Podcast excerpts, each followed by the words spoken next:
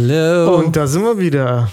Welcome back. Jan, ich habe äh, übrigens, äh, kann ich direkt sagen, weil du schon wieder so schön Hello gesagt hast. Ich habe äh, Feedback bekommen, ob du vielleicht ein professioneller Sänger bist, weil du immer singst am Anfang der Sendung. Genau das, äh, genau das zeichnet mich aus als professioneller Sänger. Ja? Dass er eine zweite Identität hat, von der er uns bisher nichts erzählt hat.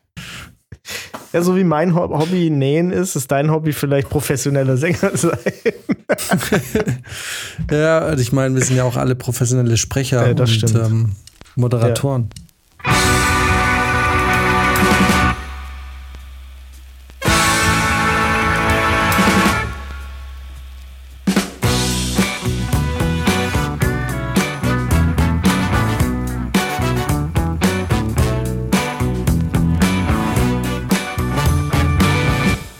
Sowieso. mach mal, äh, sag mal was, aber kling dabei cool. Was, was, was, was soll ich denn sagen? Ich weiß nicht, was du sagst. Mann, ich weiß auch nicht, was ich sagen soll. Irgendwas Cooles halt. Ich rede doch immer so. Ich rede immer so. ihr wollt. So rede ich den ganzen Tag.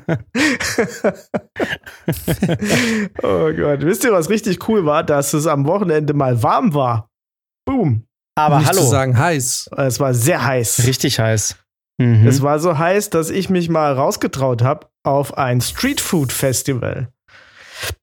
Und äh, Streetfood Festivals stellt sich raus, sind total scheiße.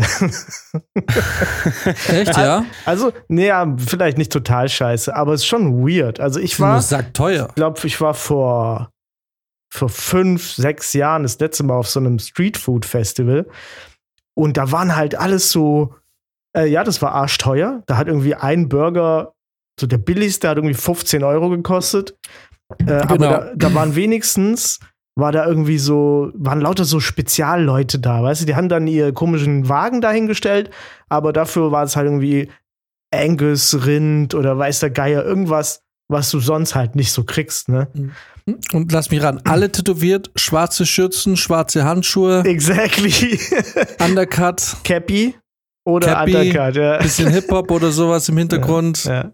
Und äh, die bei den veganen oder ve vegetarischen Ständen, die haben auch noch so Tunnels. ja, genau. natürlich. Ja. Ja, perfekt. exactly, genau, genau das. Aber genau deswegen bin ich da hingegangen, weil ich dachte so, ich mache mal Cheat Day, ich hole mir, wenn ich mal schon wieder äh, Fleisch essen will, hole ich mir so ein richtig krasses irgendwie, so ein Burger. Ich hatte echt vor, so ein Burger für 25 Euro da zu essen, ne? Irgendwas Madness. Bestes Fleisch, Ko- Kobe-Rind, keine Ahnung. Ja. Irgendwie sowas. Also 250 Euro eher, aber ist ja egal. Äh, Aber Brizi, gut, dass du das erwähnt hast, denn ich war auch auf einem Event am Wochenende und zwar habe ich da die letzten Tage Ludwigsburg noch mitgenommen und ich habe festgestellt, das ist der Place to be, denn es gibt da in Ludwigsburg den Pferdemarkt, ein äh, auch Art äh, ja, Jahrmarkt, wo halt Fahrgeschäfte sind, wo du auch was essen kannst und so. Und da werden auch Pferde verkauft, deswegen Pferdemarkt. Aber die zwei geilsten Events ähm, sind einmal das Dackelrennen, an dem ich am Samstag noch teilgenommen habe. Also nicht teilgenommen, aber ich habe zugeschaut. Ne? Da Kommen Dackel aus der ganzen Republik zusammen, um gegeneinander anzutreten. Und ähm, das zweite Event habe ich leider verpasst. Ich hätte es ger sehr gerne mitgenommen, doch das war leider am Sonntag. Und zwar wäre ich gern zum Hobby-Horsing-Turnier gegangen. no. Das hast du verpasst. Fuck. Ja, Habe ich leider verpasst. Ich wäre sehr gerne sake für uns stellvertretend hingegangen. Ja, for the sake of Podcast hätte ich das auch durchgezogen. Ja, auf jeden Ja. Fall. Scheiße. ich musste Mann. leider Samstag schon fahren, sonst hätte ich das wirklich voll mitgenommen. Vielleicht wäre ich dann sogar live gegangen. Tja, Schade. verpasste Chance. Aber Brizi, du, du warst gar nicht, du hast, hast du deine Geschichte zu Ende erzählt? Nee. Entschuldigung, Aber- Entschuldigung. Ich, ich aber dachte mir bloß, Dackel. bevor ich es jetzt wieder vergesse. Dackelfleisch gab's nicht. Gab's da auch Pferdefleisch, by the way, auf dem Pferdemarkt? So eine Lasagne meinst du oder so? Aber Nee. vielleicht gab es beim Dackelrennen Wiener Würstchen. Hobby Duckling. Lass uns das mal einführen. Wir machen Hobby-Duckling und wir nehmen einfach so einen Stock und machen den einfach so auf den Boden und reiben dann mit dem Stock so über den Boden. So drüber robben. Wie findet ihr Hobby-Duckling? Aber wir brauchen auch noch so einen Dackelkopf oben dran. Ja, diese Wackeldackel aus, aus den Autos. Sieht aus wie Fuchur. Fuchur! Mein Dackel heißt Fuchur. Das will ich jetzt schon mal hier klar machen. Ich glaube, der, der Dackel an dem Wochenende mit dem besten Namen hieß Hermann Kölsch. okay, I like it. Das war schon super. Das ist ein äh, sehr guter Name. Äh, ähm, warte mal, wie kriege ich jetzt den Bogen zurück zum Streetfood? Gar nicht. Also Streetfood. Äh, jedenfalls war ich bereit für ein sehr gutes Stück Fleisch ähm, oder irgendwas anderes. Auch ich hätte auch so vegetarischen oder veganen Döner gab es da auch. Hätte ich alles irgendwie, hatte ich Bock drauf. Aber ey, da waren irgendwie war, diese, diese Leute mit den schwarzen Schürzen und dem Undercut und der, und der Vision, dass sie jetzt ganz groß rauskommen mit ihrem Wagen, die waren alle nicht da. Das waren alles so, so Kennex halt aber so richtige, nicht so Kennex mit gepflegtem Bart, sondern so, keine Ahnung. Ich will jetzt nicht, ich mag jetzt nicht rassistisch rüberkommen, aber wenn ich euch sag, rumänischer Burgerbrater, dann wisst ihr, habt ihr so ein Bild im Kopf gleich. Nein, weil ich kein Rassist bin, natürlich nicht. Tatsächlich, äh, ich bin Explain Rassist, yourself. aber ich habe auch kein Bild im Kopf. Echt? Ich hab, sofort habe ich da so jemanden mit einem weißen Unterhemd, zu vielen Haaren und äh, Ah, okay. ich, ich glaube, ich, okay. weißt du, so Flecken und so. Und einen richtig schönen Kessel auch vorne dran, ne? So ein schöner Kesslinger. Also irgendwie solche Leute waren da. Und keiner hatte Bock. Keiner hatte Bock da zu sein. Wir haben da irgendwas gekauft selbst die Bierleute, ich wollte ein Kellerbier, oh sorry, Kellerbier ist leer. Ja, dann nehme ich einen Pilz. Aus Helle schmeckt auch gut. Nee! Verfickt! Jetzt reicht's! Gib mir einfach das, was ich du will. hattest auch keinen Bock. Na, doch, ich war, weißt du, das Ding ist, ich bin nicht sehr oft motiviert, rauszugehen. Aber wenn ich dann mal bin, dann, dann fuckt mich das so ab, wenn die Sachen nicht laufen. das ist ganz schlimm. Naja, jedenfalls gab es aber ein Highlight auf diesem äh, Street Food Festival, das sonst echt sehr durchwachsen war. Äh, und zwar kam da äh, eigentlich, warte mal, wie lange waren wir da? Bestimmt vier Stunden oder so. Durchgehend Country von so einem Alleinunterhalter. Also Musik, ne? Und von DJ Olli, by the way, Grüße gehen raus an DJ Olli. Der äh, mit seinem leicht, äh, ich weiß nicht, vielleicht Thüringer oder, oder sächsischem Dialekt äh, immer mal ein paar gute Ansagen gemacht hat und dann natürlich den Country äh, hochleben lassen hat. Und das Geile war aber, da waren auch so, da war so eine Line-Dance-Tanzgruppe da, die da in der prallen Sonne also, das ist so Ü50er Frauen, die eigentlich einfach so, die hatten alle so ein schwarzes T-Shirt und irgend so ein, mit ihrem Logo drauf an. Äh, und so ein, manche hatten Cowboy-Hut, da wusstest du schon, wer die Chefs sind, ne? Die mit dem Cowboy-Hut, die waren natürlich schon, die waren extra, die haben auch das, haben ein bisschen angeführt. Aber sonst, so ganz normale, wie gesagt, Ü50er Frauen, die dann da Line Dance gemacht haben und äh, eigentlich immer nur irgendwie den gleichen Move gemacht habe, so vor, zurück, einmal drehen und dann irgendwie halt in die andere Richtung vor, zurück und einmal drehen und weiter. Aber mit einer Gelassenheit haben die das da stundenlang gemacht. Ich habe kein, ich glaube, es gab keinen keinen Moment, wo ich mal da hingeguckt habe und dann hat da nicht jemand getanzt. Und DJ Olli hat die ganze Zeit Country gefahren und äh, äh, hat sich auch die Seele aus dem Leib gesungen. Und ich finde auch so Alleinunterhalter singen immer gleich. Habt, habt ihr sowas schon mal gehört eigentlich, so, so Alleinunterhalter? Weiß ich gar nicht. Ich habe ich hab das Gefühl, ich laufe da voll oft ran. Naja, wir kommen vom Dorf und ich komme vom Dorf und war auf der einen oder anderen Hochzeit. wir kennen alle Alleinunterhalter. Gibt's sowas in München? Ja, doch schon. Also es gibt ja auch hier so diese ähm, Streetfood-Festivals und so, und da hast du sowas auf jeden Fall auch im Springen. Und läuft da auch Country? Das habe ich tatsächlich, glaube ich, da noch nicht gehört. Also es hat mich sehr überrascht tatsächlich. Ähm, Demnach hast du dir auf jeden Fall, du hast jetzt keinen 25-Euro-Burger gegessen. Nee, ich habe dann 10 Euro Frankfuder, äh, Frankfuder gegessen von dem allerschlimmsten Schlimm. Unterhemd-Kanak, den du dir vorstellen konntest. also das war wirklich, der hatte auch, da stand auch niemand an. Das war, sonst, alle standen auch nur beim Eis eigentlich. Und ich glaube, deswegen hatten auch äh, alle Leute keinen Bock. Demnach kam auch, war auch kein äh, Foodtruck irgendwie so ein ausrangierter alter American Ja, Schulbus oder irgendwie so eine Genau, Geschichte oder genau. so. Ein, Nee, äh, nee. war gar nichts, so, oder? so ein Greyhound umgebaut. Ja, nichts, nichts Amerikanisches, kein, kein fetten Ach, Pickup oder sowas. Gar, Gar nichts. nichts, nix, eine Nullinger, wirklich. Es gab ein Zelt, da gab's Aperol Spritz. Die, die, die, die Kanacken mit dem Rewe Einweggrill ja, ey, ohne Scheiß, sah fast so aus. Hackfleischspießen. Aber es, da habe ich äh, kurz an Dennis äh, gedacht, weil der Typ hat meinen Burger nochmal umgebracht, auf jeden Fall. also das war, Ja, aber Street Food Festivals, so, das ist doch immer eine Enttäuschung, oder? Also ich war einmal gezwungenermaßen, weil ich in Freudenstadt festsaß und es war niemand da, weil es in der Vorproduktionszeit war und äh, irgendwie mich unterhalten wollte. Und da war auch ein Street Food Festival. Und es war so lau. Ja. Weil, ja, weil die Preise auch so abartig sind. Ich wollte ich gerade sagen, also ich finde, es, äh, es, es verfehlt immer so ein bisschen den Sinn von so einem Streetfood-Festival, weil eigentlich sollte man doch meinen, du kannst da so ein bisschen durchschlendern und dann sind es vielleicht von mir aus auch nicht ganz so große Portionen, aber dass du dich so ein bisschen durchprobieren kannst, dass du vielleicht irgendwie an drei, vier äh, Foodtrucks dir was holst und da so ein bisschen eine kleine kulinarische Weltreise machst. Ähm, aber du, nach dem ersten Stand kannst du schon wieder heimgehen, weil du irgendwie 14 Euro für dein, für dein Gericht zahlst und dann kommt das Getränk noch dazu mit 3 Euro Pfand für den Plastikbecher.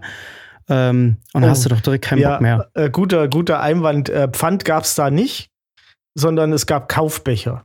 Also du musstest für drei Euro einen Becher kaufen und der, den hattest du dann halt. Mhm. Also du hast ihn zwar immer wieder ausgetauscht bekommen, du ja nicht immer deinen alten Becher wieder nehmen und so, aber äh, du hast, es gab kein Pfand. Eigentlich heißt es nur, es, gab, es gibt kein Pfand. Hast du den Becher Mhm. dann jetzt den letzten dann mit nach Hause genommen? Ja, klar. Ja, äh, okay. Aber äh, und aber irgendwie gab es dann da auch noch so, wenn man das heute hätte man noch in so eine Bar gehen können, dann hättest du da noch einen Cocktail irgendwie umsonst bekommen. Wenn du den Becher wieder mitgebracht hättest. Keine Ahnung. Ja, ich nicht verstanden.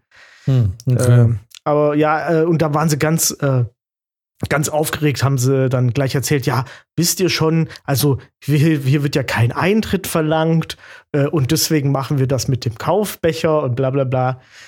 Ich so, ja, okay, verlangt doch einfach Eintritt. Sonst, ich verstehe das nicht.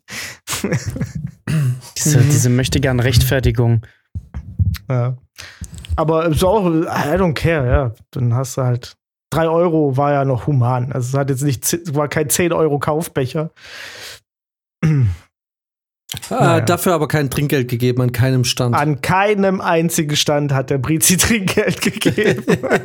ist irgendwie aber wirklich so, ne? Ja. Wenn du so auf so einer Art, auf so einer Stadtfest-ähnlichen Umgebung bist. Das war hier in München, war ähm, auch da beim, was ist denn das da? Ähm, hier da in der Nähe vom, dieser große Platz. Ähm, Odeonsplatz. Ja, genau. Was ist denn das da für ein Riesengebäude? Die Residenz? Ja, am Odeonsplatz, da ist die Feldherrenhalle. Jedenfalls, da war irgendwie auch so, so ein Ding und also ich habe mich da mal mit einem Kollegen oder haben uns auch hier im Podcast schon mal drüber unterhalten, dass man eigentlich so wahnsinnig viel Trinkgeld gibt, wenn man einen Abend in München weg ist. Hm. Weil man irgendwie ist immer so alles voll und also irgendwie bin ich mal auf den Nen- also auf die Dinge gekommen, dass, dass man an so einem Abend weggehen bestimmt sechs bis zehn Euro Trinkgeld liegen lässt. Wahrscheinlich eher so zehn. Und dass, wenn man das mal so hochrechnet auf die ganzen Wochenenden, die man weg ist oder weg war früher, dass man da wahrscheinlich auf einen höheren dreistelligen Betrag kommt, Mhm. was man im Jahr für Trinkgeld raushaut. Ja. Mhm. Das ist so ganz normal. Aber in dem Moment, in dem man so auf so einem Straßenfest ist, habe ich, hab ich nicht ein einziges Mal gesagt, passt so oder so, ne? Irgendwie, Ja. so die, die, der ganze, die, die, das ganze Mindset ist so anders, wenn man auf so einem Stadtfest-ähnlichen Event ist. Ist echt so. Bei mir war es auch, weil die, die Preise haben einfach das nicht hergegeben. Wenn, wenn alles 5 Euro oder 10 oder 15 kostet, habe ich das halt, also das, ich sag das, ich glaube, ich gebe auch Trinkgeld eigentlich nur, wenn ich denke, es ist einfacher dann rauszugeben oder so. Also Mhm. Wenn es jetzt 4,50 kostet, dass du dann 5 sagst. Dann sag ich 5, genau. Das bietet sich halt an. Ja. Aber wenn es halt glatte 5 kostet, sagst du, und, und du eh schon irgendwie einen 10er oder einen 20er-Schein hast, dann ja. sagst du ja nicht 6, weil das macht es für alle wieder nur schwieriger. Richtig, genau. Mhm. Aber ich, so kalkulieren die ja auch. Ja, Wo kriegst du denn in München irgendwo ein Bier für 5 Euro? Genau. Also auf dem Streetfood Festival Bier 5 Euro. Ja, blöd. Dann. Da hast du leider ja, die glatten Preise, ja. genau. Aber sonst hast du natürlich überall äh, das so gestaltet, dass du zumindest einfach aufrunden kannst. Naja, klar. Also mein Ding ist, wenn ich in eine Bar gehe, gebe ich gerne zumindest mal in der ersten Runde ein bisschen mehr Trinkgeld, weil ich mir dadurch erhoffe, dass ich an der Theke schneller bedient werde. wenn ich das nächste Mal komme. Deswegen bin mhm, ich beim ja. ersten Trinkgeld meistens ein bisschen, gönne ich ein bisschen mehr. Und hoffe dadurch ja, dass, dass, dass, dass ich als guter Trinkgeldgeber wahrgenommen werde. Mhm. Und wenn beim nächsten Gang meine Erwartungen nicht übertroffen werden oder zumindest mal nicht irgendwie äh, äh, also Realität werden, dann gibt es auch Ah, dann gibt es immer noch ein bisschen Trinkgeld. Ich weiß nicht, warum gebe ich so fucking viel Trinkgeld, wenn ich in München weg bin? Das ist doch scheiße, Alter. Ha. Aber es hat bestimmt auch schon funktioniert, oder? Also, dass ja, es funktioniert. Nee, weiß ich nicht, wenn so ein, so ein Laden, der so richtig voll ist, entweder man kennt dich, weil du öfter da bist, oder immer Trinkgeld gibst am Anfang. Ja, nee, weil es gibt so, also das kann man ja offen sagen, der, der, der Flaschenöffner in München ist so eine, also das ist so keine Bar, wo man den ganzen Abend bleibt. Das ist so ein auf dem Weg. Da wohin. endest du entweder endest du da oder du bist irgendwie auf dem Weg von, von der Reichenbach in die Innenstadt und nimmst dir da halt noch ein, zwei mit. Und der, den, der, wir kennen uns gut und äh, da, genau, da wirst du, also da werden wir mal ganz gut bedient und so und da gibt es auch ab und zu mal was aufs Haus. Aber sonst glaube ich, gibt's, wenn du bevorzugt wirst, dann ist es vermutlich doch eher auf Sympathien. Mhm. Na, weil du einfach, keine Ahnung, optisch sympathisch bist oder so. Ja. Und im, äh, andersrum, wenn du optisch nicht so sympathisch bist, dann stirbst du an der Theke. Durst. ja, kann ja. sein, ne? Also ich habe das Gefühl, dass in München mit Geld, zumindest in der, sagen wir mal, 2 Euro Trinkgeldregion nicht viel zu holen ist. Aber es ist trotzdem wahnsinnig viel Trinkgeld für jemand, dafür, dass jemand einfach eine Flasche Bier aus dem Kühlschrank holt. Total, ey. Es ist so Wahnsinn. Wie viel hast du Trinkgeld gegeben, als du in München zu Besuch warst? Boah, ordentlich. Auch, ne? Ja, ja, da habe ich, hab ich auf die Kacke gehauen. Ich glaube, da habe ich. Du bist auch so, so eine Art Urlaubssetting, ne? Ja, Deswegen ja, ja, ist es da nochmal bei dir was anderes. ja, doch, doch. Von der, ja, auch gerade wenn man so Runden holt, dann gibt man ja immer nochmal irgendwie einen Haufen mehr drauf. I don't know. Aber ja, besonders schlimm. Viel. Sorry.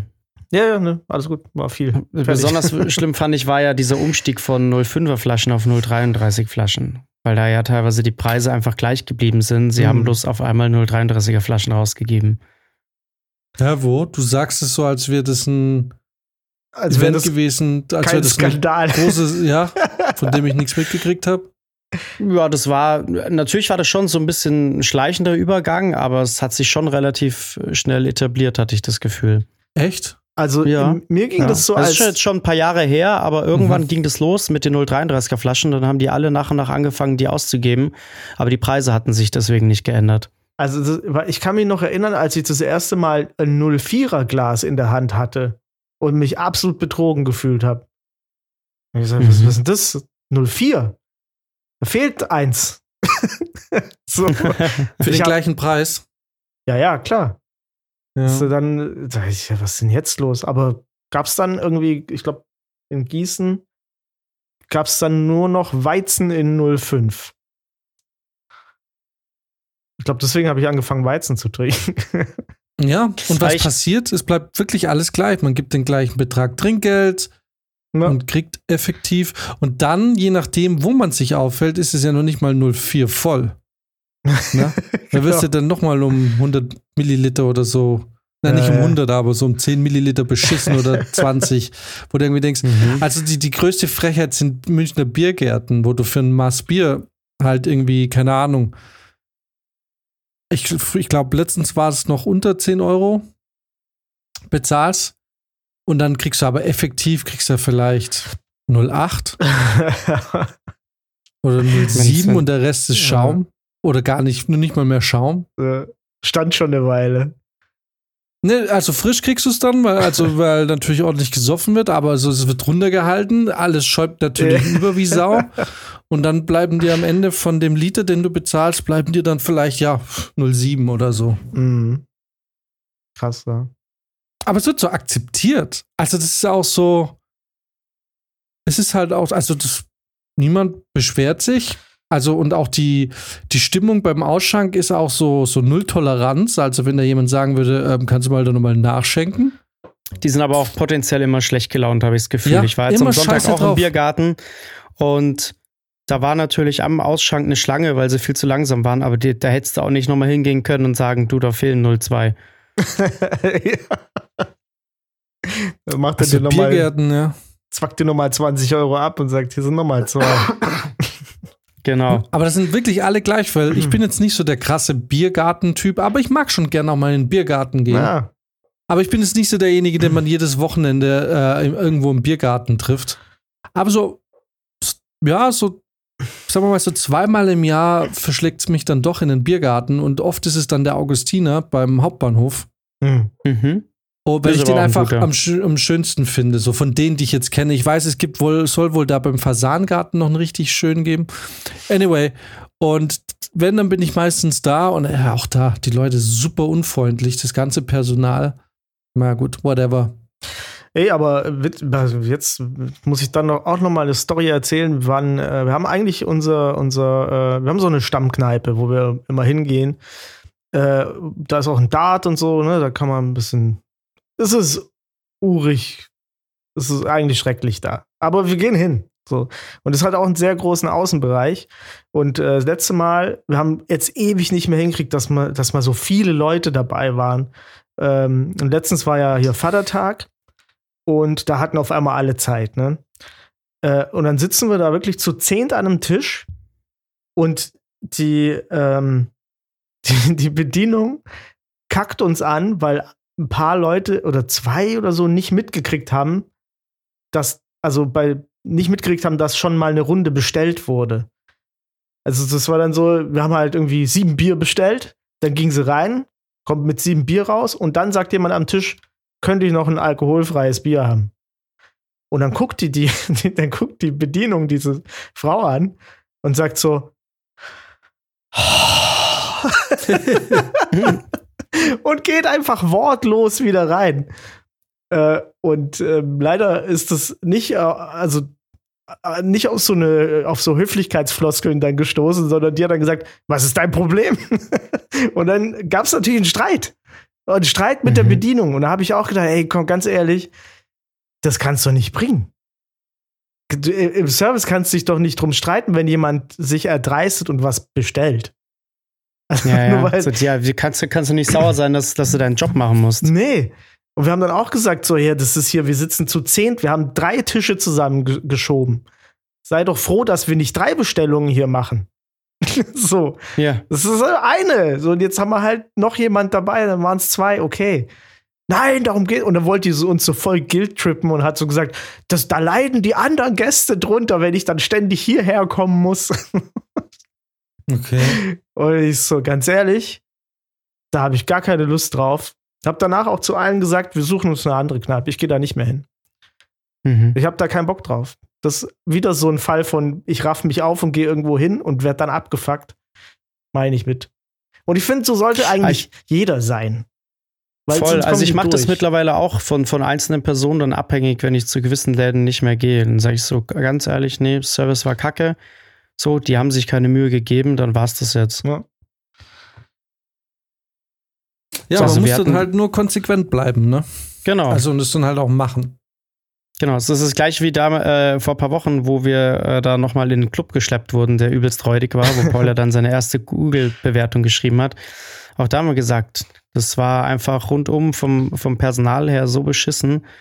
Das machen wir nicht nochmal. Ja. Voll. äh, ja.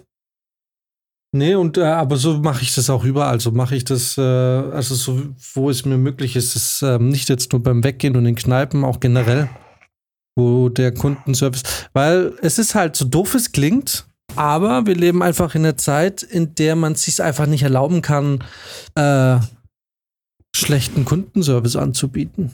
Weil Ja. es gibt für alles gibt es zehn Alternativen, die nur darauf warten, äh, zu übernehmen. Ja. Also ich meine, ja gut, da bin ich jetzt wieder ein bisschen. Außer bei Handyanbietern. Die sind alle gleich scheiße, deswegen müssen sie nicht besser werden. Naja, also es ist Ja. ja auch ein Unterschied. Ich meine, du kannst ja so, schlechter Service ist nicht gleich schlechter Service. Ich finde, man merkt so, nach Corona waren halt sau viele Leute raus aus, aus dem Gastro-Business. So, du hast richtig gemerkt, da waren überall neue Leute, das lief halt alles noch nicht so gut. Und das ist mir nicht so wichtig dann, ne, wenn das halt dann mal länger dauert oder so, da ja, alles okay. Oder jemand verkackt eine Bestellung, alles okay. Solange du verfickt nochmal freundlich bist, ist es alles in Ordnung. So, da alles cool, aber es müssen so ein paar Sachen, äh, die einfach, die müssen menschlich einfach stimmen, wenn du da arbeiten willst. Voll. Ich war ja jetzt drei Monate in Ludwigsburg und da gibt es ja auf der, bei der Filmakademie auf dem Gelände ein Restaurant, was äh, bei allen sehr bekannt ist, wo es dann so studentische Tarife gibt fürs Mittagessen und so.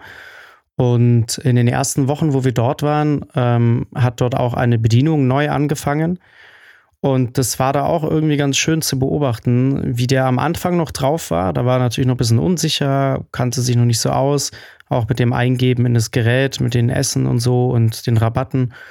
War da aber noch super freundlich und alles. Aber der war binnen von, weiß nicht, vier bis sechs Wochen oder so, war der genauso griesgrämig wie manche andere Bedienungen dort und hat sich dann äh, super schnell aufgeregt, wenn du dann irgendwas extra bestellt hast oder wenn du gesagt hast, hey, ich würde gern das und das Gericht nehmen, aber könnt ihr das weglassen, weil ich vertrag das nicht oder so. Dann war der auch genauso wie die eine Bedienung jetzt aus deiner Erzählung auch direkt so genervt und, und augenrollend ist er dann weggegangen und so. Ich dachte, wow, das ging aber schnell, dass dir der Job nicht mehr gefällt. Ja. also sollte man sich Gedanken machen. Aber für, da muss ich sagen, da habe ich lange genug im Einzelhandel gearbeitet, um da so viel Verständnis zu haben, dass mich sowas, selbst sowas nicht so wirklich stört. Also wenn jemand jetzt kriescremig reagiert, bin ich noch nicht derjenige, der sagt, ich komme hier nicht mehr her. Ähm, also mal zum konkreten Fall bei mir. Es war, ich war in einer Münchner, ich weiß nicht, ob es schon deutschlandweit ist, aber es ist eine in München sehr bekannte Burgerkette. Und da ist die Qualität oder die Qualitätskontrolle, was den Service und so angeht, ist da sehr, sehr durchwachsen, weil es gibt hier Restaurants, die sind echt gut. Und dann gibt es aber ein Restaurant, das ist wirklich mies. Jedes Mal, wenn ich da war. Und da haben wir mal im Salat ein Stück Plastik gefunden. und natürlich reklamiert. Und was erwartet man, wenn du in deinem Salat ein Stück Plastik findest? Also da ist eine, die Erwartungshaltung ganz klar. ja. Also da erwarte ich dann erstens mal ein dickes Sorry, voll eklig. Und ich erwarte als zweites, äh, dass dieser Salat in die Küche geht und ein ganz neuer, frischer Salat wieder zurückkommt. Ähm, oder ich erwarte, dass man sagt, also da, das erwarte ich nicht. Also genau, ich, das ist es mindestens, äh, Mindeste, dass ich einen neuen Salat bekomme.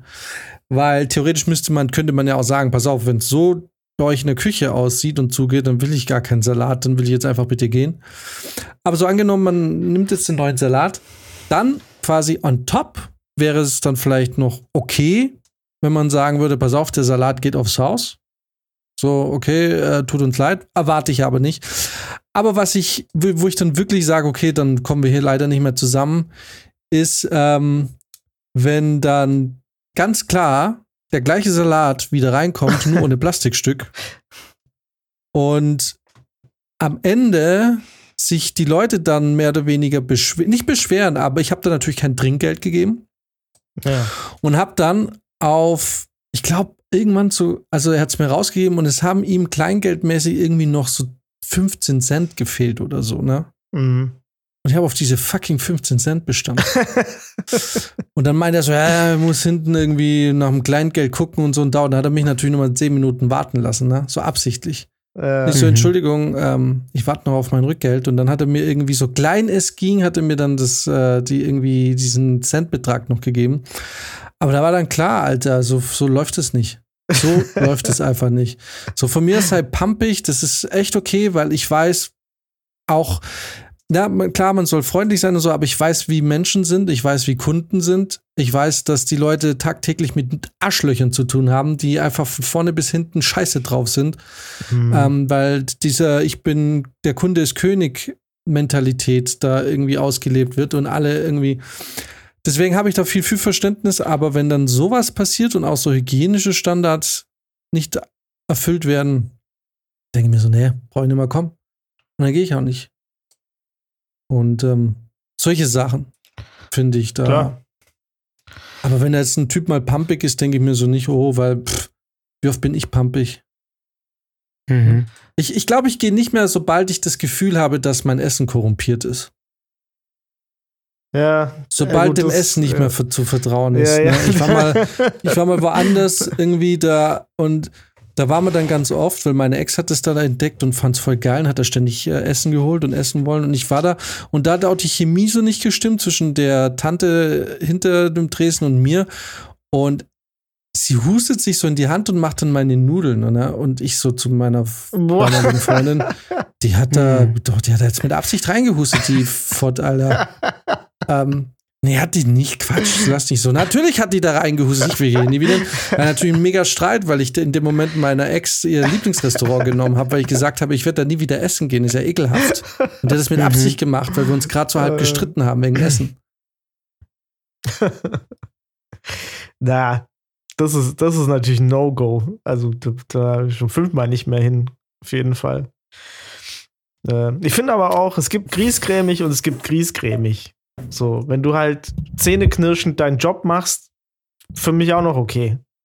Aber wenn du dich mit mir streitest am Tisch, nicht mehr okay. Ja, voll. Ja.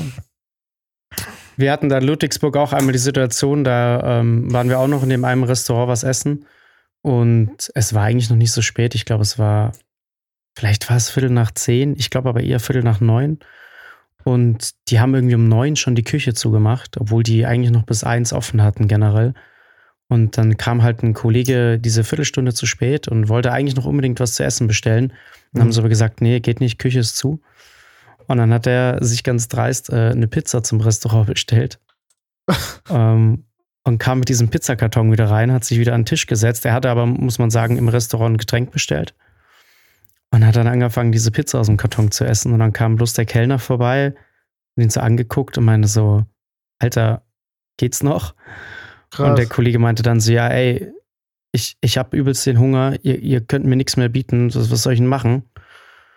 Und dann hat der, hat der, der Kellner einfach die Pizza genommen und gesagt, okay, wart kurz, ist in die Küche gegangen, hat ihm die Pizza auf den Teller gemacht, hat sie ihm wieder an den Tisch gebracht und gesagt, mach das bitte nie wieder. Und ist wieder gegangen.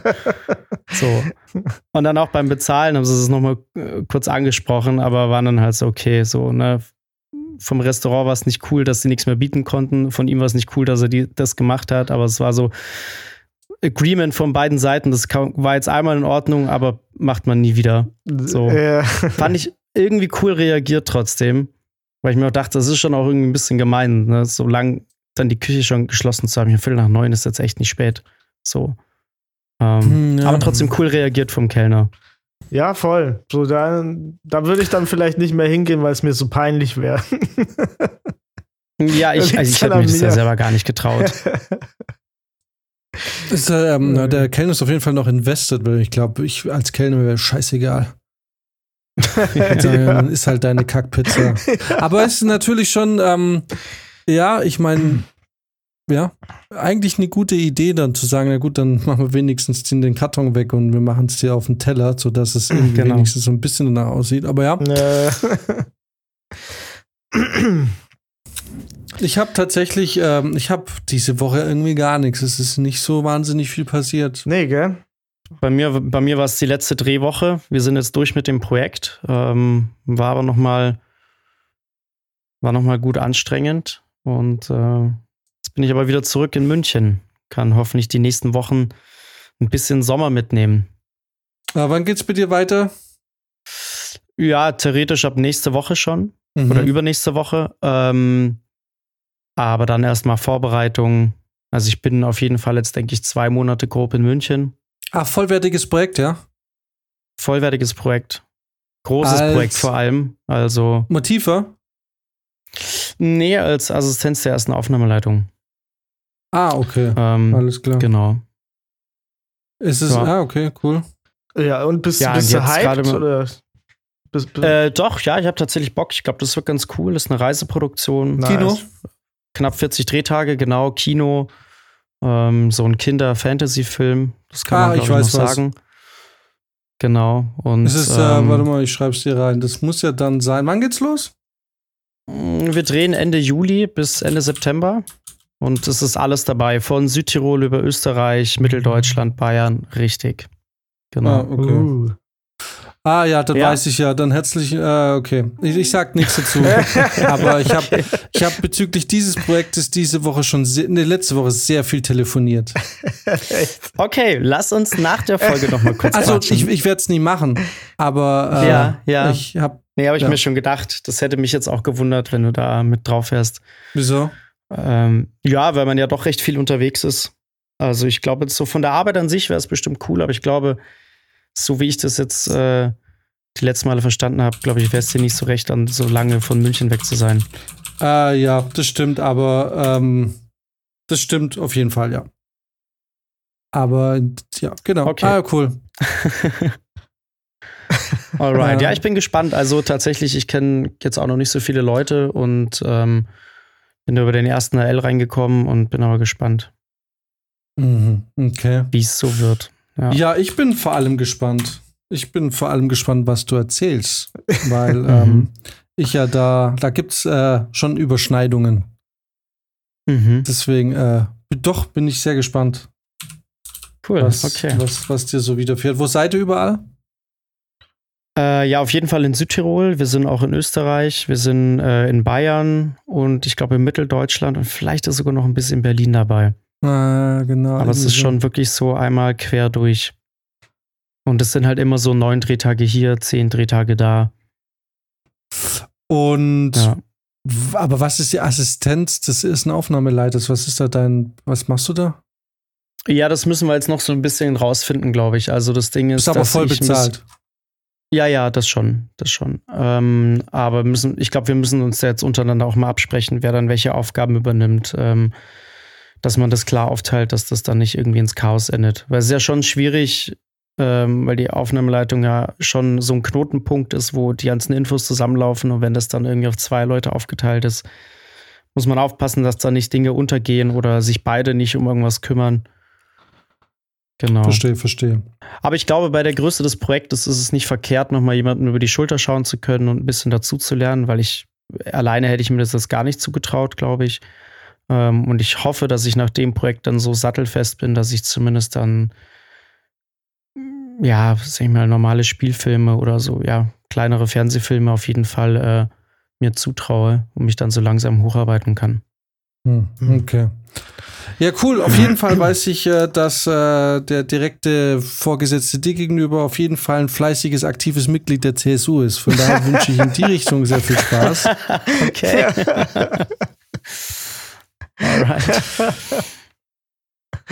Ui. Ähm, ja, okay, cool. Aber ja, Geil. gibt's denn? Ich habe jetzt gerade noch mal irgendwie geguckt, äh, ob es irgendwelche Schlagzeilen gab, die von Interesse wären. Aber es ist dieses, also es ist wirklich irgendwie tot. Es ist nichts Verrücktes passiert. Zumindest nicht, Ja. äh, kam nichts bei mir an. Äh, Also ich habe jetzt vorhin habe ich eine kleine Sache gelesen, die ich irgendwie ein bisschen witzig fand. Und zwar ähm, gab es da wohl ein kleines äh, Intermezzo an einer Erfurter Ampel, ähm, bei der ein äh, Pärchen wohl eine etwas lange Rotphase an der Ampel hatte und sich dann irgendwann dachte, gut, jetzt können wir es nicht mehr zurückhalten.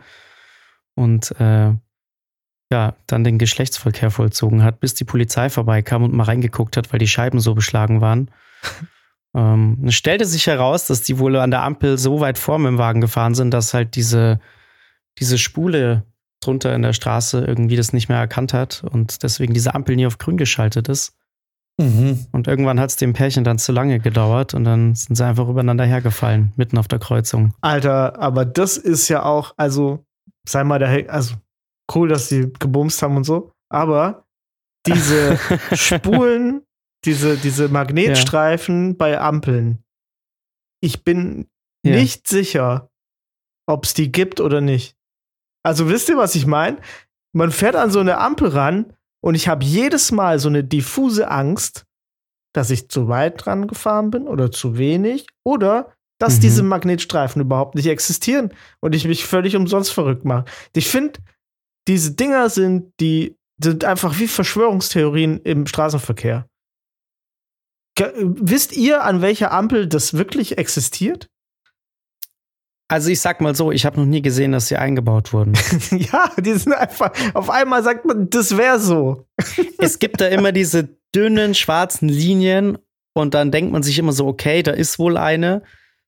Aber ich habe noch nie gesehen, wie sowas installiert wurde. Guck, und genau. Muss ich ganz ehrlich deswegen glaube ich auch die Story nicht. Das hat, das haben die, das hat die, keine Ahnung, Ver der Verkehrsminister hat das wieder erfunden, damit die Leute jetzt wieder glauben, es gäbe diese Magnetstreifen im Boden vor Ampeln.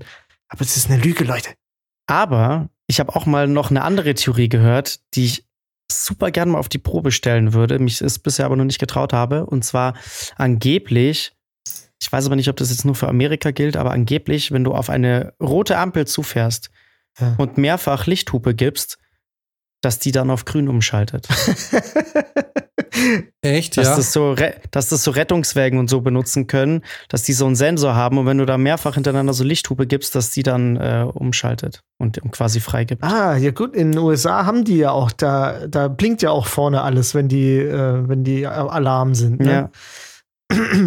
Das könnte ja sogar sein. Ich habe es mich nur nicht getraut, das zu machen, aber es würde mich interessieren, ob das hier in Deutschland schon zum Beispiel funktioniert. das kann, ich glaube, das es hat eigentlich- sich das kann- es ist eigentlich, ja, ne? Außerdem ist es scheißegal, weil ich meine, die fahren ja auch über Rot. Es ist ja nicht so, dass die warten müssten, bis es grün wird. äh, Ja. vor, also allem, es ist eigentlich völlig egal. vor allem Lichthupe in Deutschland. da Jeder BMW-Fahrer immer grün. So, das, Ja, ja, eben. völlig- das wird nicht funktionieren. Scheiß auf die Blinker, nur noch äh, in Lichthupe. Deutschland eine komplette Katastrophe. Aber nicht nur irgendwelche BMW-Fahrer, da kommt de, de, auch die letzte Uschi mit ihrem 20 Jahre alten Fiat Panda und, und kommt mit der Lichthupe an. Das ist äh, Ja. vor allem hier in München, das ist, kannst ja voll vergessen. Ja. Das stimmt, ja.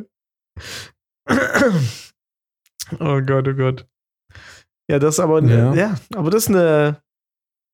Aber ich glaube, es ist einfach, man weiß es einfach nicht. Das Sachen, die man nicht sieht, sind wirklich schwer, schwer zu erfassen.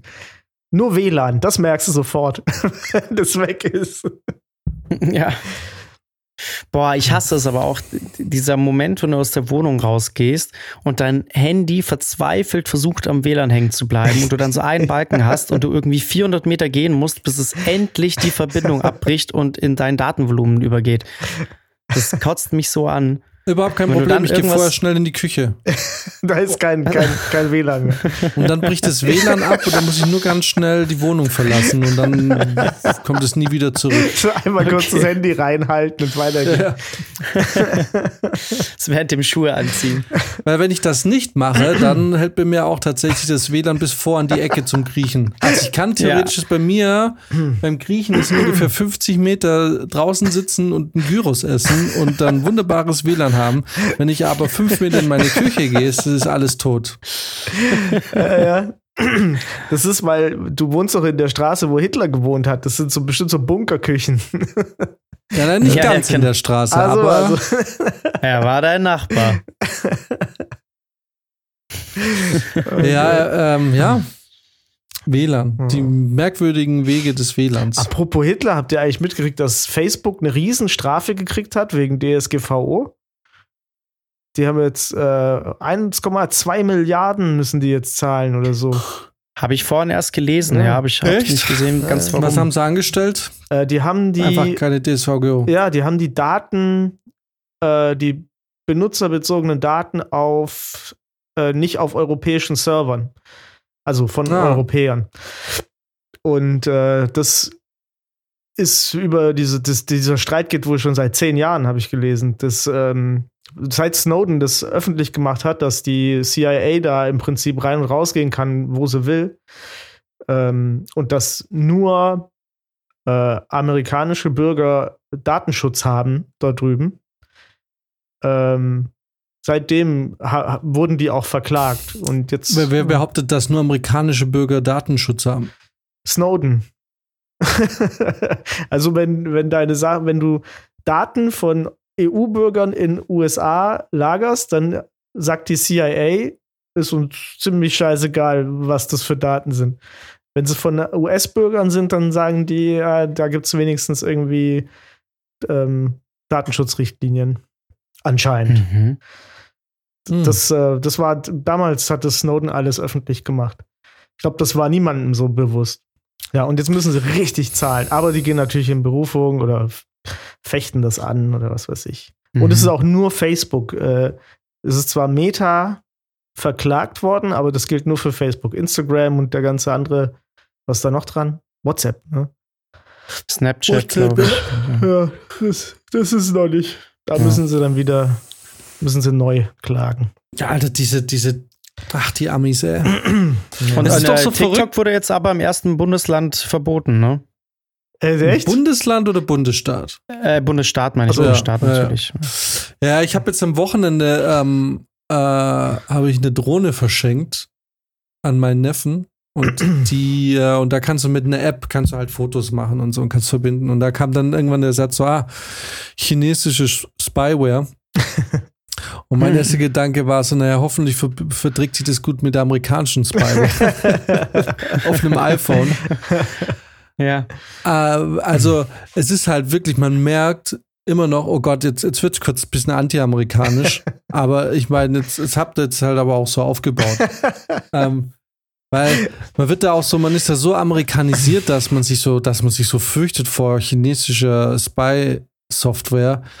Aber irgendwie ist man voll cool damit, dass die Amis ja seit, also seit schon immer nichts anderes machten, ne, Ja. mit uns und irgendwie ist es ja nie anders war. Und, und jetzt ist die Frage, weil ich mich da letztens auch mal, ich habe da letztens drüber nachgedacht. Und man hat ja lange versucht, sich dem zu entziehen, aber irgendwie, äh, du kommst ja, also du kannst dich der amerikanischen Überwachung doch eigentlich nicht entziehen. Weil ich habe so lange, wirklich, ich habe jetzt erst eigentlich durch das, dass ich jetzt durch den äh, Restfett-Account wieder mit Instagram zwangsläufig zu tun hatte. Bis dahin hatte ich keine Insta-App und keine Facebook-App auf dem Handy, alles weggehabt. Aber das ist ja auch nur eine Kleinigkeit, wenn ich überlege, was das iPhone. Ich meine, alle sagen immer, "Oh, iPhone, die sind ähm, da total unkooperativ und da kommt nicht mal das CIA ran, aber die, die, die benutzen die Daten doch für ihre Zwecke auch so wie alle anderen. Also ich kann mir ja keiner sagen, dass das ja alles super anonymis anonymisiert ist. Mhm. So, also warum haben wir so, warum haben wir so Angst vor den Chinesen? Aber bei den Amis ist es so okay. Also warum scheißt sich niemand ein von einem fucking iPhone?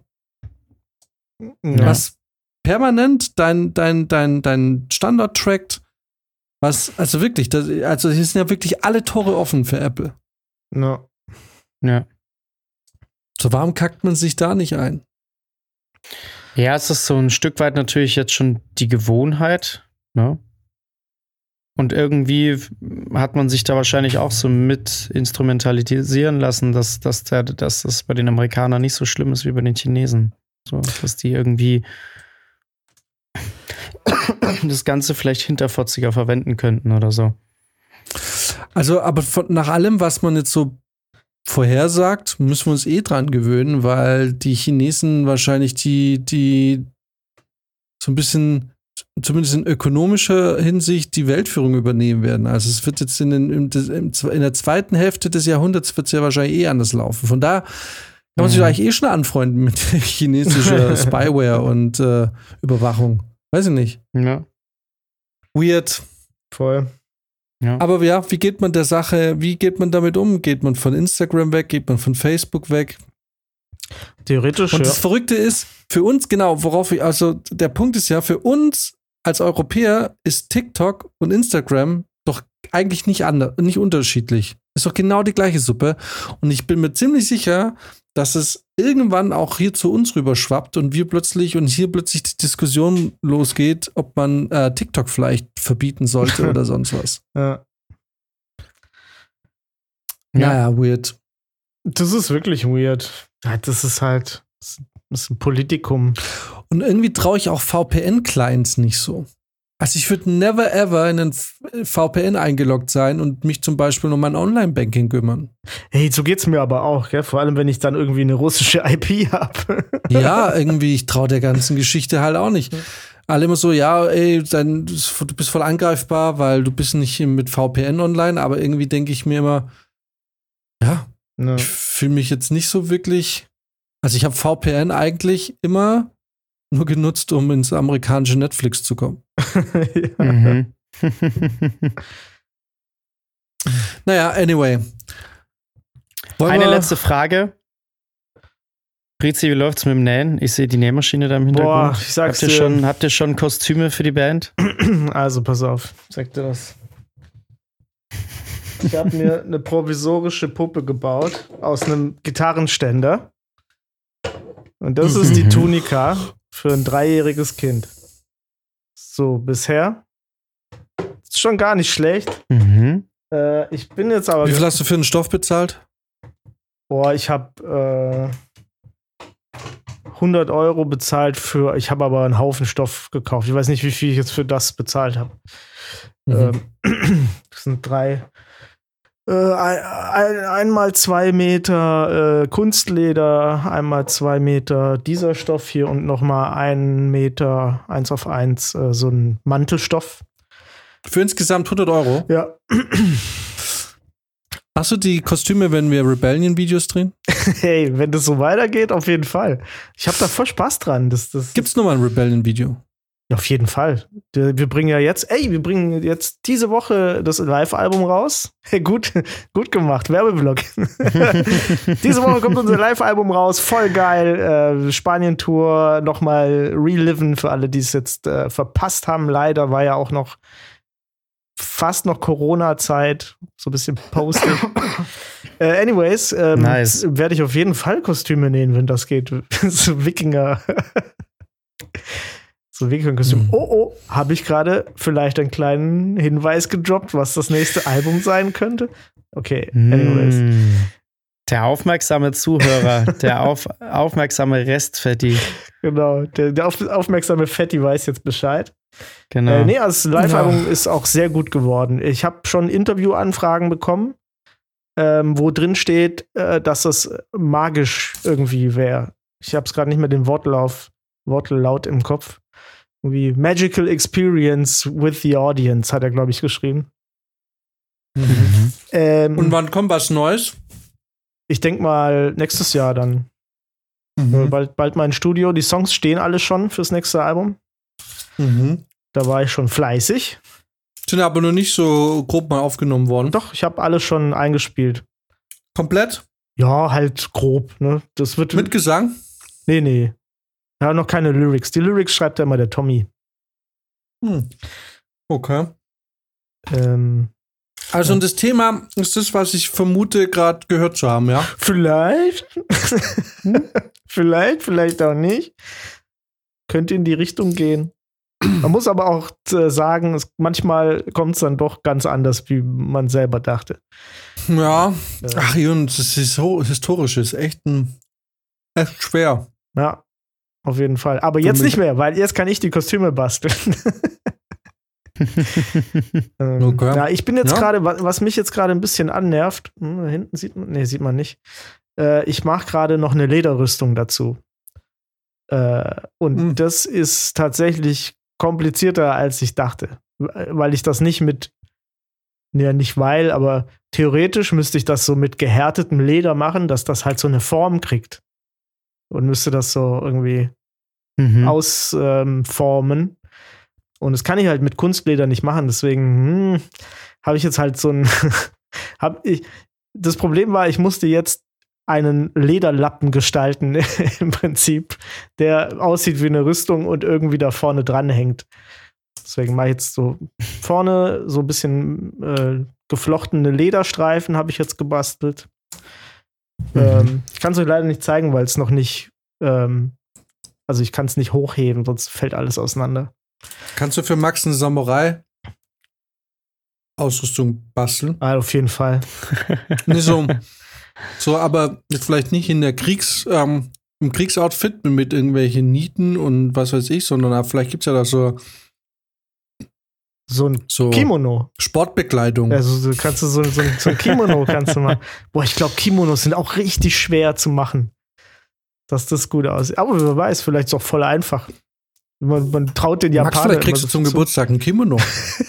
uh. Von mir, mein erster Kimono sieht richtig schäbig aus nachher, aber den kriegst du dann. Ich würde ihn tragen. Ich würde ihn trotzdem tragen. Muss auch so. Einfach nur als Dank für die Geste. Kriegst auch so Schuhe, so Holzschuhe. ja, genau. ja. Ja, das Gut, also Bizi lernt das Nähen und Max muss jetzt irgendwie Jiu-Jitsu lernen, damit er diesem ja. Kimono auch gerecht wird. Ja. Genau, genau. Bushido. genau, ich wollte gerade sagen, ich lerne jetzt Bushido. Ja. Sehr gut, dann ähm, lass es uns äh, zu Ende bringen. Alright. Sehr gut. Und der, der Jan, der überwacht den ganzen, die ganzen Vorgänge, denn es muss ja auch einen, einen geben, der so ein bisschen den Überblick behält. Das macht die ähm, CIA.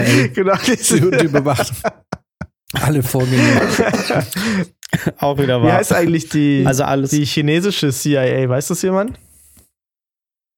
Auch wahrscheinlich äh, ja. auch, wahrscheinlich auch CIA, ja, Chinese Intelligence Agency.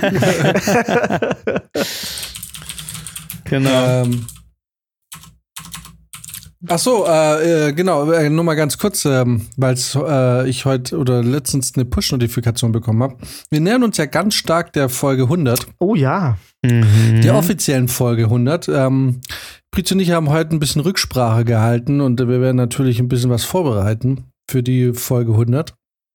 Mhm. Ähm, das wird offiziell die Folge 100 sein, aber, das kann man vielleicht schon mal sagen, äh, die inoffizielle Folge 100 haben wir jetzt mit der letzten Folge schon geknackt. Piu, piu, piu. Uh.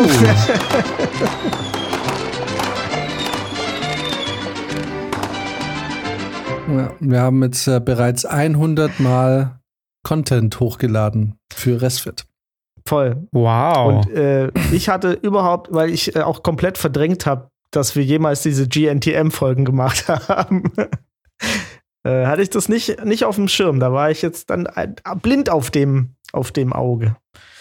Aber ich freue mich mhm. sehr. Ich freue mich tatsächlich auch. Also, es ist ja so ein, so ein kleiner Meilenstein, interner Meilenstein. Aber, aber ich freue mich auch noch richtig auf den offiziellen Meilenstein. genau, die offizielle ja, vor allem, Folge. Ja. Also, das zum einen, die Anzahl der Folgen, aber auch, dass wir, ähm, dass dieser Podcast einfach die Corona-Pandemie wirklich überlebt hat. Ja. So. ja was heißt ich überlebt? Glaube, sie hat sich davon ernährt. Dieser Podcast hat, hat sich. Ja, ja. Aber ich meine, wir hatten ja schon mal einen Punkt, wo es ein bisschen kritischer war, beziehungsweise wenn du jetzt die anderen Podcasts vergleichst, die alle so in dieser Corona-Zeit entstanden sind, sind ja schon sehr, sehr viele wieder gestorben. Mhm, das stimmt. Und da können wir schon zu den ganz wenigen, die sich wirklich äh, da über Wasser gehalten haben und äh, das immer noch weiterführen. Und jetzt ja wieder regelmäßiger denn je. Das ist korrekt. Wahrscheinlich so regelmäßig, wie es nicht mal am Anfang war. Aber ähm, wahrscheinlich heißt es, wir können, wir verkaufen es jetzt als großen Meilenstein und wir sind einfach hartnäckig und beißen durch. Aber ähm, die Realität ist wahrscheinlich die, dass wir die einzigen von diesen Podcasts sind, die einfach völlig, völlige Versager waren und bei denen sich nach Corona einfach nichts geändert hat. By the way, jetzt, äh, ich wollte, äh, ganz ehrlich, auch das habe ich mich letztens gefragt. Gibt es so einen Moment bei euch, an dem ihr rückblickend sagen könnt, ab da ging alles bergab? Das war das, das könnte ich mich zurück, könnte ich mich zurückwünschen an einen Punkt, dann weiß ich genau, der Punkt war es, an dem ich mich beschissen entschieden habe. Hier, hier hat alles seinen Abstieg genommen. Hm. Weil mein Gedanke letztens war, das wird es vielleicht ein bisschen zu, zu theatralisch, aber mein Gedanke war, wenn ich, wenn ich mein zwölfjähriges Ich jetzt wüsste, womit es in 15, 25 Jahren zu tun hätte, wäre es besonders stolz auf mich und ich dachte, mein zwölfjähriges Ich wird wahrscheinlich, wird sie wahrscheinlich erschießen. und sagen, du Wichser, Alter, was, was hast du gemacht? Und dann würde ich sagen, du Wichser, was willst du alles tun? ähm, und dann dachte ich, wo, wo, also wenn man die Zeit zurückdrehen könnte, wohin, wohin wird man denn hingehen? Würde man, würde, würde es, wäre wär das, befinden wir uns da mit 14, 15 irgendwo? Oder befinden wir uns da mit Anfang 20? Ist es die Wahl des Studiums? Oder äh, ähm, wo beginnt der Abfuck? Hm. Also ich glaube, einen Punkt, den ich ähm, lange wahrscheinlich geändert hätte oder den ich dann anders gemacht hätte, ähm, war der Moment, als meine Eltern wollten, dass ich vom Gymnasium runtergehe auf die Realschule. Das war eine sehr schnelle Entscheidung, ein sehr schneller Schritt. Und ähm, lange dachte ich mir, wenn ich das nochmal zurückdrehen könnte, glaube ich, hätte ich hätte ich es überredet, dass ich einfach wie alle anderen in meinem Jahrgang durchfalle, das Jahr wiederhole, das normale Abi mache und dann halt irgendwas studiere. Ähm, weil das ja dann doch irgendwie schon auch ein, ein Zweig für mich geschlossen hat, den ich, den ich nicht mehr aufmachen konnte, so mit dem Fachabi und so. Ähm, aber rückwirkend würde ich auch das nicht mehr sagen. Also. Aber bist du, bist du so happy jetzt mit so, wie sich dein Leben gerade entwickelt? Also würdest du sagen, mhm. okay, cool, finde ich geil. Würde ich genau so wieder machen, da wo ich jetzt bin, bin ich glücklich? Also ich bin momentan schon recht zufrieden, muss ich sagen, ja. Mhm. Ich weiß nicht, ob, das Ding ist halt, ich weiß zum Beispiel jetzt nicht, ob es einen exakten Punkt gibt mit der Schauspielerei, wo ich sagen könnte, wenn ich das genau anders gemacht hätte, dann würde es vielleicht anders laufen. Also das waren dann eher so mehrere Punkte. Von daher ist es da schwer zu sagen. Aber ich weiß natürlich, dass wenn ich da irgendwie an manchen Stellen vielleicht ein bisschen mehr Effort gezeigt hätte oder noch hartnäckiger gewesen wäre, dass ich wahrscheinlich eine ganz andere Karriere hätte auch hinlegen können. Ähm, aber das lässt sich jetzt, glaube ich, nicht so an, an einem bestimmten Ereignis dann festhalten. Aber das wäre noch eher was, womit die, wo ich mit den Gedanken dann gespielt habe. Mhm. Aber sonst bin ich eigentlich relativ zufrieden. Also gerade weil es ja jetzt auch so ein bisschen karrieretechnisch doch auch irgendwie bergauf geht und sich da neue Möglichkeiten zeigen und ähm, ja, es doch irgendwie auch gerade eine spannende Phase wieder ist. Mhm. Puh, mhm. Oh, ich glaube, also ich, ich weiß schon, wo so die Turning Points sind in meinem Leben, aber ich bin eigentlich ganz zufrieden, wie es wie es sich so entwickelt hat. Ähm, okay. Von den, also von den Sachen, die hätten passieren können.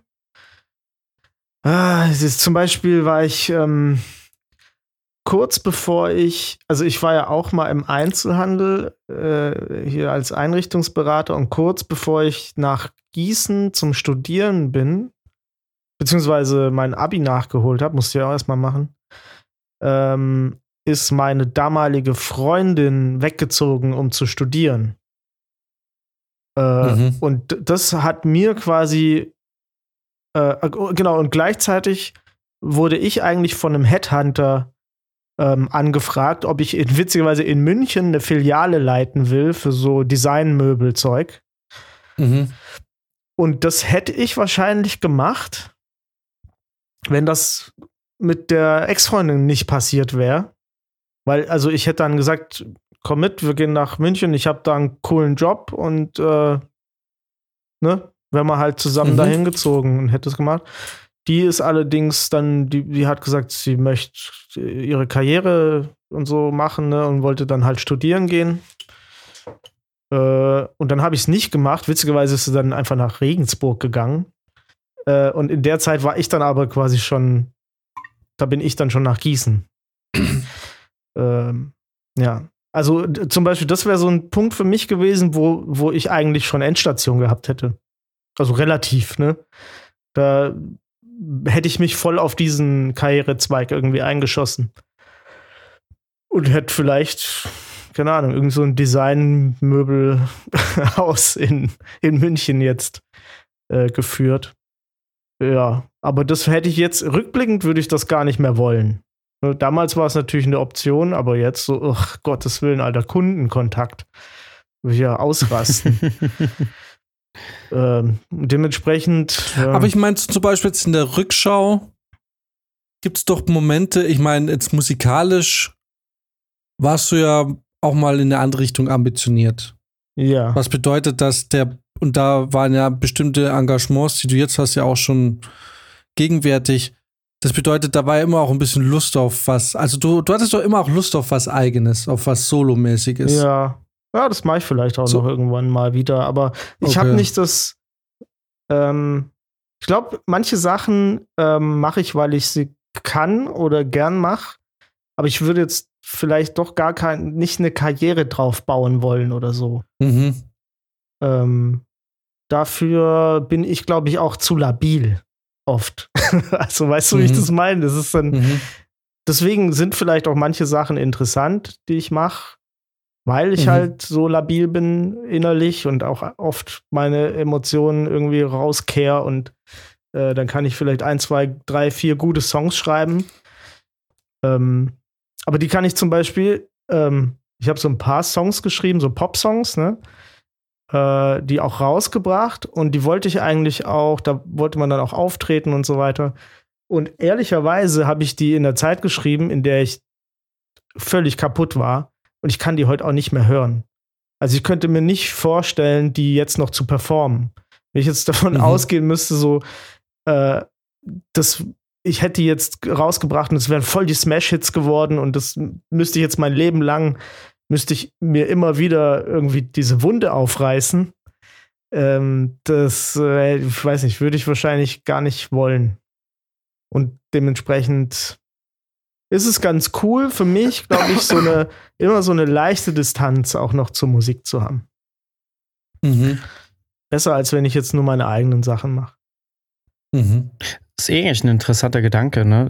Ich frage mich gerade, ob das vielleicht bei, bei vielen großen Künstlern auch so ist, dass es da ähm, Lieder gibt, die die mal geschrieben haben aus einer bestimmten Phase heraus, die dann vielleicht voll der Banger wurden und die sie ständig performen müssen, auf die sie aber eigentlich keinen Bock mehr haben, weil sie sagen, boah, ich eigentlich will ich das gar nicht ständig performen müssen. Wahrscheinlich 90 Prozent aller Künstler. Wahrscheinlich. Also, Frag mal Bon? Jovi, ob der noch Bock hat, jetzt mal live zu performen. ja, oder die alten Sachen da.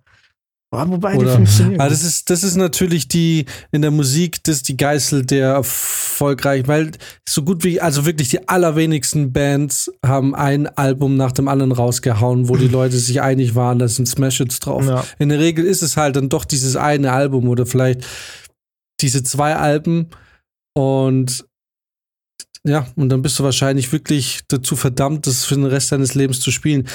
Auch so klassischer Fall ist ja Green Day und Basket, Basket Case. Mhm.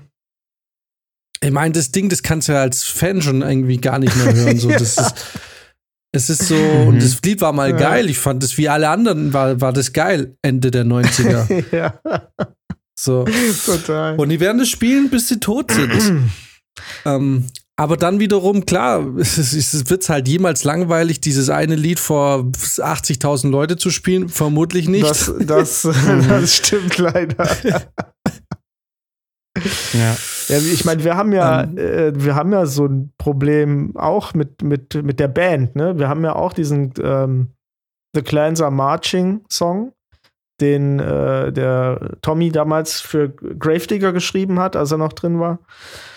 Und der ist natürlich auch unser Smash-Hit. Der ist deren Smash-Hit und unser Smash-Hit. So, und den, Mhm. den müssen wir natürlich jedes Mal spielen. Ne? Und das Problem ist auch, also das ist eigentlich auch lustig, wir spielen den ja auch dann in der Probe. Also wir proben den natürlich auch, damit man den immer irgendwie drin behält. Ne? Mhm. Äh, und du siehst es dem Tommy halt schon an. Also, ich muss mal googeln, wie alt der eigentlich ist. Wann kam das raus? Ah, also ich glaube, ich habe das sogar mal gegoogelt. Das war Ende der 90er. Ja, Mitte, Ende 90er muss, muss dieses Lied geschrieben Genau, worden sein. 96 oder so. Wahnsinn. Äh, ja, aber du siehst auf jeden Fall, Oh, die haben ein Album rausgebracht, 2011, was nochmal so hieß. Ja, ja, da wollten sie noch mal äh, auf die, weil das halt echt deren Smash-Hit. Das war, das kam damals raus, als äh, Braveheart rauskam. Das war einfach Mhm. nur Zufall, dass die über die schottischen Befreiungskriege äh, ein Album gemacht haben. Und in dem Jahr Mhm. kam Braveheart raus und dann ist das Ding durch die Decke gegangen. Klar. Mhm. Ne? Äh, und die, den Erfolg, den die da hatten, da haben die auch später dann nicht mehr richtig anknüpfen können. Also auch Gravedigger nicht. Und dann haben sie natürlich 2011 irgendwie gedacht, ah, jetzt ist genug Zeit vergangen, jetzt können wir da noch mal so auf die alten Tage noch mal äh, irgendwie anstoßen ne? und haben dann noch mal so ein, so ein äh, Schottland-Album gemacht. Äh, hat aber, aber glaube ich, nicht gut funktioniert. Äh, ja, aber ich sehe es, was ich sagen wollte, ich sehe es natürlich dann bei Tommy immer, wenn wir dann halt in der Probe äh, den Song, ne, da heißt es mal, okay, spielen wir den jetzt, sollen wir den heute wirklich spielen oder lassen wir es gut sein? Und der Tommy, der sagt nie, wir müssen den auf jeden Fall spielen. Der sagt immer, nee, komm. komm, ich spiele den jetzt seit 20 Jahren, ich habe keinen Bock mehr. Ja. Ja. Aber es ist natürlich Aber live dann eine andere Nummer, ne? Ja. Wenn da der ESC sagt, ihr müsst unbedingt dieses Lied performen, Ja. bis der, wird der sich wieder anfühlen wie frisch. Ja. mhm. Aber ja, ich, und das ist halt der Deal, den du eingehst, wenn du dann Musik machst, dass, dass du halt äh, die Dinge spielst. Und pff, warte mal, wer war denn das?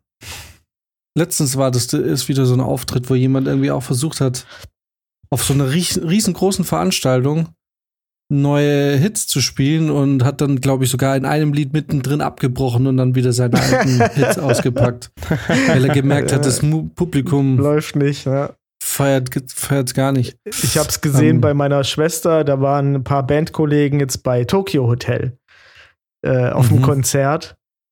Und da, da stelle ich mir das auch richtig schlimm vor. Ne? Ich meine, die waren ja noch richtig jung, als sie das Zeug Mhm. rausgebracht haben.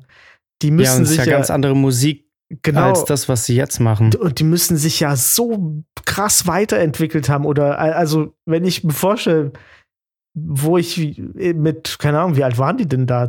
12, 13? Kein- Maximum, Mhm. ne? Sowas ungefähr. Äh, das, wenn ich jetzt noch die Songs spielen müsste, die ich da geschrieben habe, Jesus Christoph, äh, das, Mhm. das, da würde ich mich schämen. Aber klar, ich meine, das sind halt, ähm, sind ja wenigstens erfolgreich gewesen. Dann kann man es nochmal so als People-Pleaser irgendwie, kann man es wahrscheinlich dann noch durchziehen. Aber das stelle ich mir richtig schwer Ja. vor. Und dann singst du da durch den Mhm. Monsun und bist halt einfach groß. Ich, ja. ich kann es mir, ich mir nicht so richtig vorstellen. Ja, Das ist schon verrückt. ja. Tja, Tja, das ist. Ja, Jan, äh, gibt's bei dir so ein, gibt's bei dir so einen Moment, wo du sagen würdest, das war so ein Turning Point? Naja, also ein riesen Turning Point, den ich jetzt aber nicht so bereue. Also, ich meine, es gibt ja dieses Sprichwort, dass man das Leben vorwärts lebt, aber erst in der Rückschau Sinn ergibt. ja. Und eben, wer weiß, welchen, also so wie Brizi jetzt sagt oder wie Max oder eigentlich, da ist sich ja jeder einig, so was jetzt wirklich gut ist, wird sich erst zeigen, wenn es dann zu Ende geht. ja. Weil wer weiß, wohin das alles noch führt und so. Und ich will jetzt nicht sagen, dass äh, das alles so geil ist oder alles so schlecht ist, weil wenn es sich entwickeln sollte, dass das jetzt nötig war, um in fünf Jahren Event X, äh, XY auszulösen, dann wird man natürlich in der Rückschau sagen, eigentlich alles richtig gemacht. Wenn es natürlich bei uns alles jetzt in der Altersarmut endet und äh, absolute Depression und Aussichtslosigkeit, dann, ähm, dann würde ich mal sagen, äh, gibt es da, glaube ich, so drei Punkt, drei große Momente. Der erste Moment, der mein Leben total geprägt hat, war, als ich einfach mal, einfach mal mit 16 ein, zwei Tage zu spät mich entschieden habe, zum Arzt zu gehen. und ich mir durch dann größere, durch ein, zwei OPs mir meinen Weg zur Polizei verbaut hat, sonst wäre ich heute wahrscheinlich irgendwie Kriminologe oder so Mhm. geworden, bestimmt. Ich wäre zu Kripo gegangen. Ähm, aber da wurde ich dann ausgemustert und mit 16, und das ist so verrückt, weil ich heute ja, ihr wisst, meine Einstellung gegenüber der Polizei. Wobei, Mhm. ähm, wobei ich dann natürlich schon nochmal unterscheide, weil äh, ich, also mich hat das, glaube ich, super fasziniert, so dieses wirklich nochmal an eine Polizeihochschule zu gehen, zu studieren, Kriminologie oder sowas. Ne? Mhm. da irgendwie nochmal mit der Polizei ein Studium dran zu hängen und so vielleicht so in eine, in eine psychologische Schiene noch zu gehen oder so. Also wer weiß. Aber genau, dieser Weg wurde mir dadurch verbaut und äh, ich rückblickend glaube ich, dass es gut war. Mhm. Weil ich glaube, ähm, ja, weiß nicht.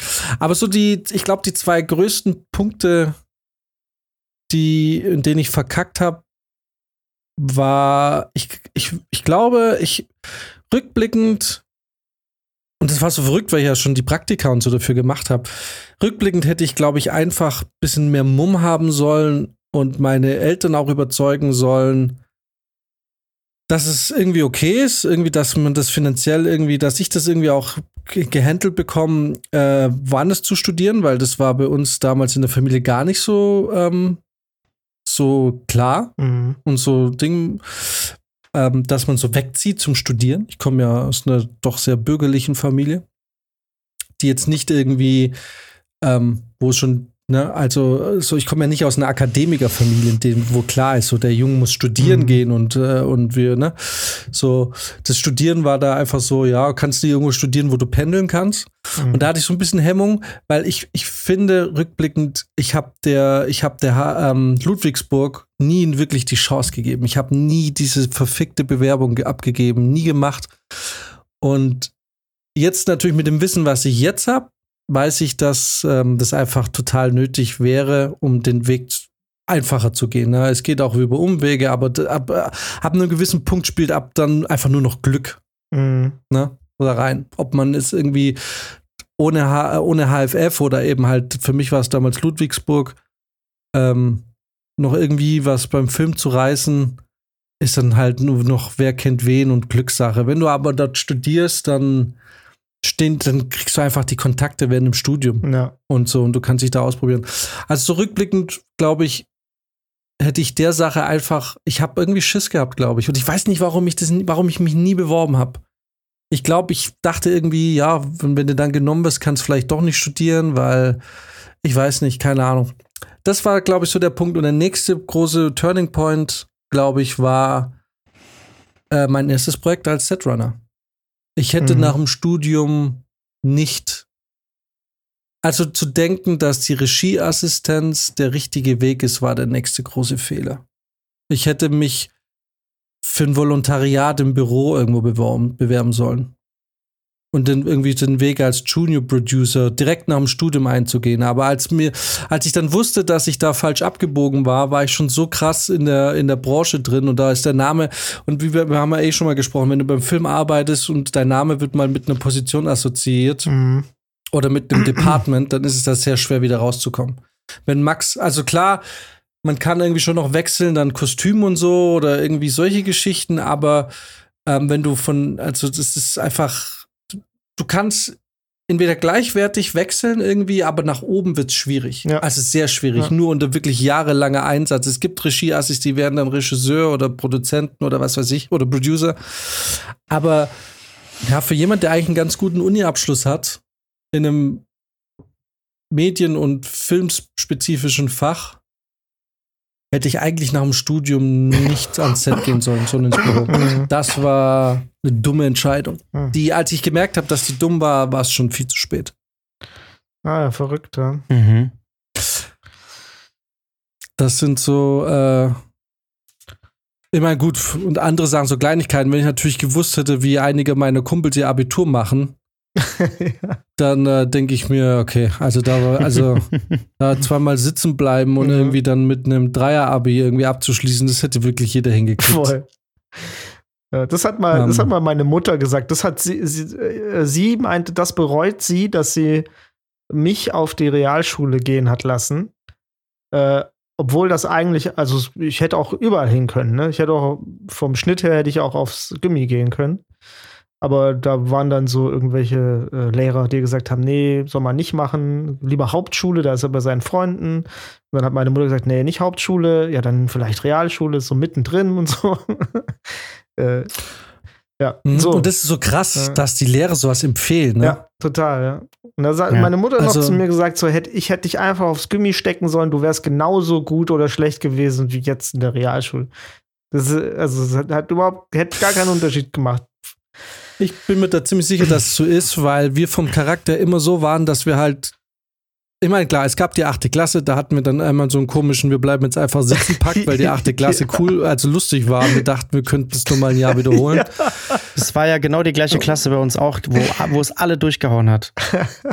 Ja, weil wir einfach nur Scheiß im Kopf hatten Voll. und irgendwie hat ja. uns dieses Jahr so viel Spaß gemacht, dass wir irgendwie dann am Ende des Jahres so, so, so diesen, nicht, ja, nicht, wir hatten jetzt nicht gesagt, wir bleiben jetzt absichtlich sitzen, aber wir haben es natürlich schon so ein bisschen provoziert, weil es so geil war. Wir mm. hatten so Spaß in der achten Klasse, dass wir irgendwie dachten, wir machen da nochmal, wir hängen da nochmal ein Jahr dran und ziehen es nochmal durch, weil es war richtig geil.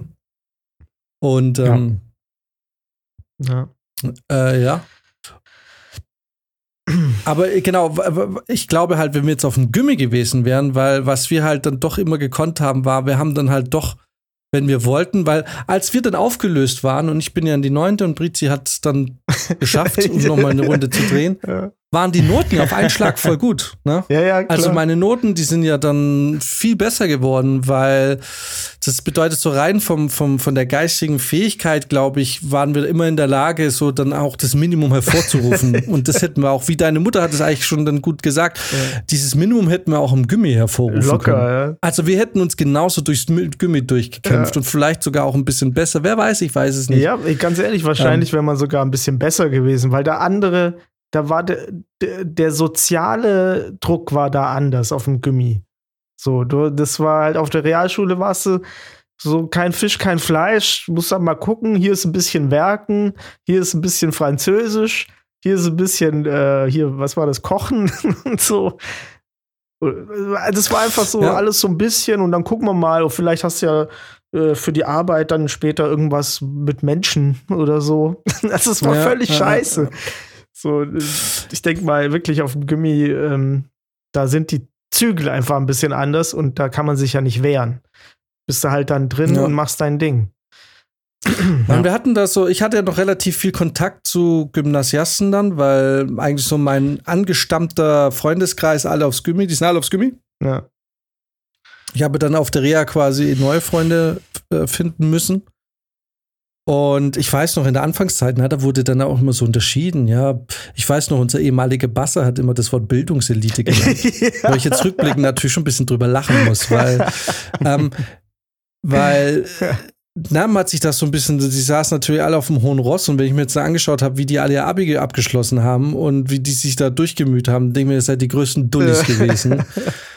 Und, aber gut, ja, dann haben sie sich alle megamäßig. Vielleicht ist es, ich meine, das Schulsystem ist so ein Thema für sich, aber mhm. vielleicht ist es einfach dieses drei Schulensystem ist einfach irgendwie vielleicht auch dumm. Vielleicht sollte man eher so eine Art Gesamtschule bis zur achten Klasse oder so machen. Mhm.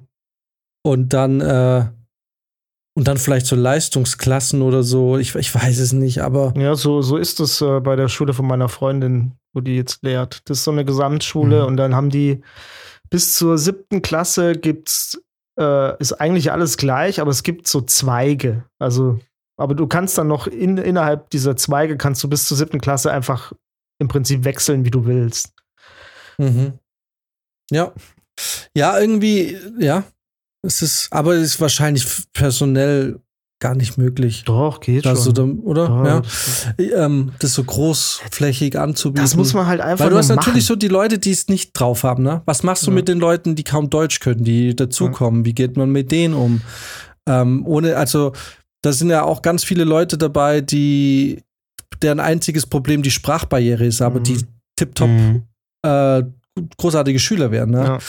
Also wie geht man damit um, dass die nicht abgehängt werden? Aber irgendwie, ich habe halt irgendwie auch das Problem, dass die Hauptschule in Deutschland, das ist irgendwie so, da steckst du die Leute rein, irgendwie nach dem Motto, für die gibt es keine Hoffnung.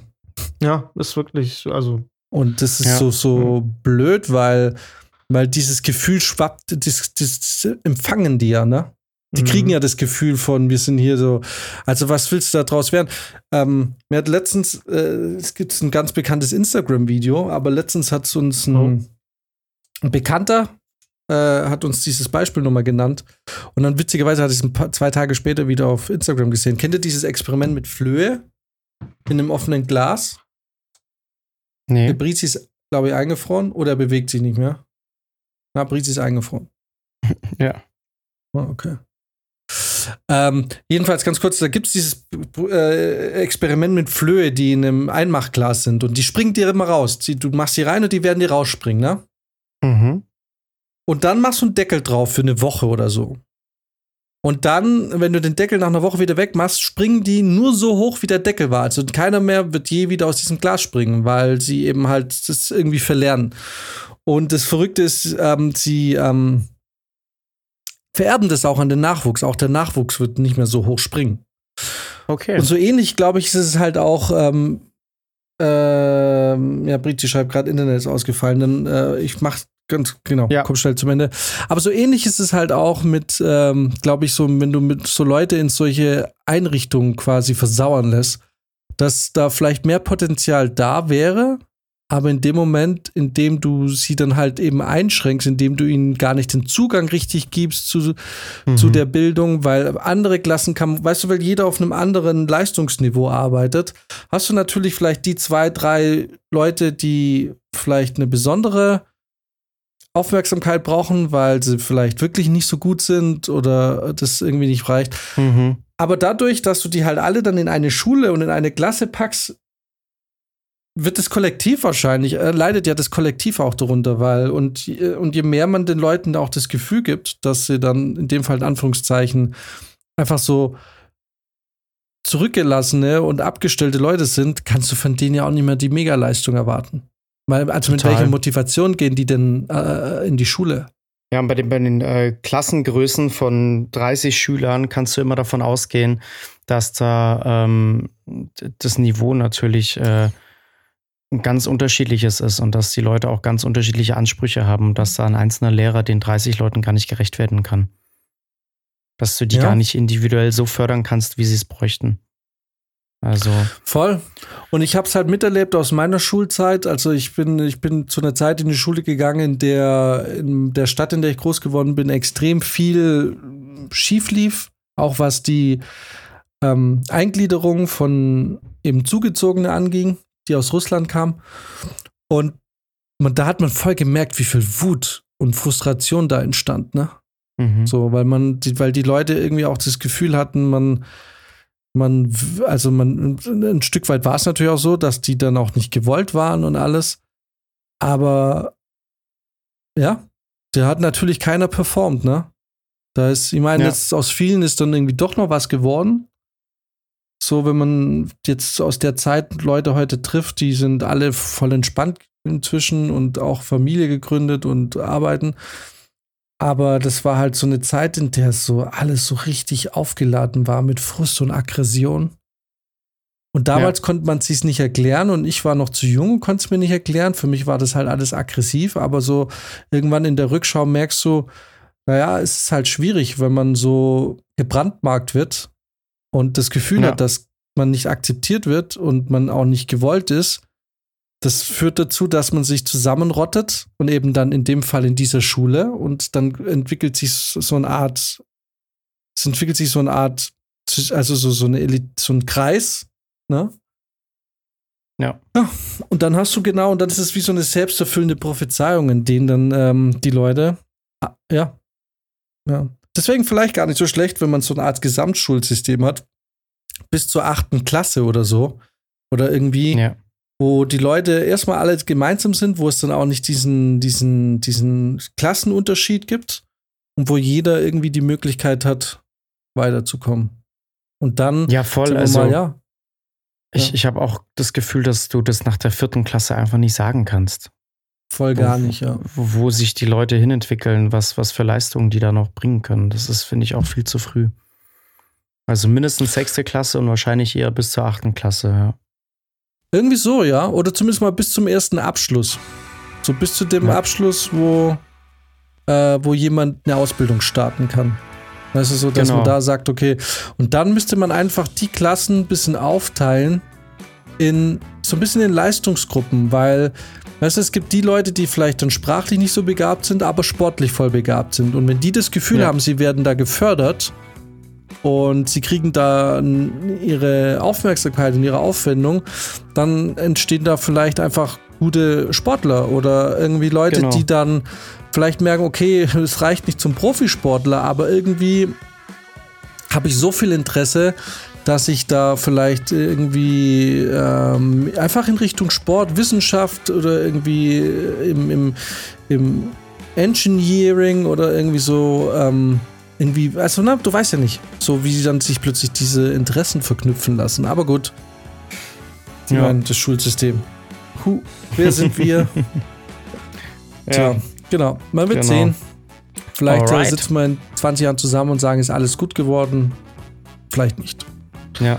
Man wird sehen. Alright, dann ich gehe jetzt mal davon aus, dass Brizi einfach bei sich jetzt bleibt abgestellt hat spannend, und ja. einfach früh raus ist. Vielleicht kann er irgendwie noch eine Verabschiedung mit reinquetschen. Von, ansonsten äh, hören wir uns nächste Woche. Ja. Und Genau. Sagen auch im Brizis Namen schon mal vielen Dank fürs Zuhören yes, alright. Dann bis und nächste Woche. bis dann. Ciao, ciao. Alright, ciao.